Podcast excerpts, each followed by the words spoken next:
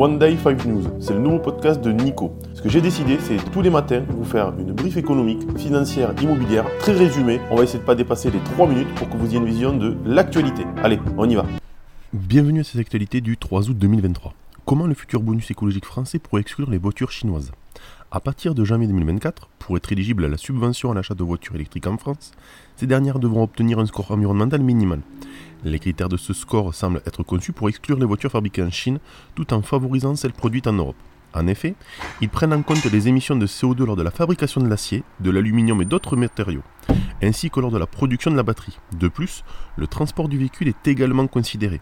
Il est probable que très peu de voitures produites en Chine répondent à ces critères, tandis que la plupart des voitures produites en Europe devraient être éligibles. La perte du AAA américain inquiète les marchés.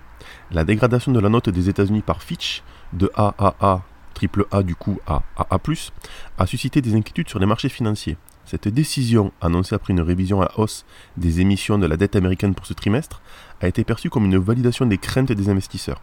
Cependant, malgré cette perte de prestige, les États-Unis conservent une bonne note chez Moody's et Standard Poor's, et le dollar reste prédominant dans les échanges internationaux. Les taux d'intérêt américains à long terme ont augmenté et les marchés actions ont connu une certaine turbulence les analystes de Barclays avertissent que les conditions d'une détente significative des taux ne sont pas ruinées cette fois. La Banque Postale boom des bénéfices grâce à l'assurance. La Banque Postale, filiale de La Poste, a vu ses bénéfices grimper en flèche au premier semestre grâce aux performances impressionnantes de sa filiale d'assurance, CNP Assurance. Malgré une érosion des marges dans la banque de détail, la diversification vers l'assurance a porté ses fruits. Le résultat net du groupe a boni de 44%, atteignant 580 millions d'euros.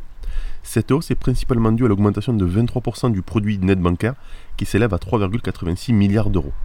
Crypto, boost de l'économie et de l'immobilier. L'explosion des crypto-monnaies a eu un effet d'entraînement sur l'économie réelle, notamment sur la consommation et le marché immobilier. En 10 ans, la capitalisation mondiale du marché des cryptos est passée de 10 à 1250 milliards de dollars. Ces gains faramineux ont été réinvestis en partie dans l'économie réelle.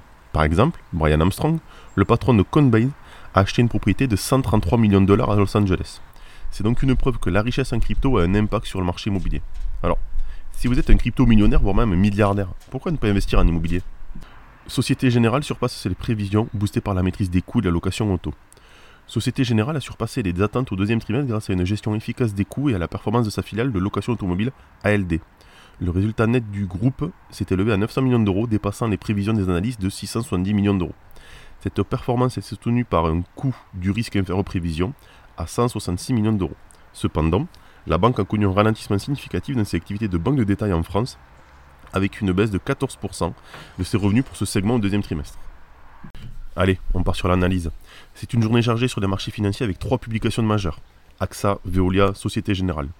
AXA devra afficher une hausse significative du résultat opérationnel en assurance chômage. La Société Générale, une forte baisse de la marge d'intérêt en France est attendue, tandis que le coût du risque du crédit devrait être bas. Veolia Environnement est sur la bonne voie pour une croissance solide de son chiffre d'affaires et son EBITDA. Aux États-Unis, les résultats trimestriels d'Apple et Amazon sont attendus après la clôture du marché. En outre, la Banque d'Angleterre devrait annoncer une nouvelle hausse des taux d'intérêt. Allez, c'est tout pour aujourd'hui. Je vous dis bonne journée à demain.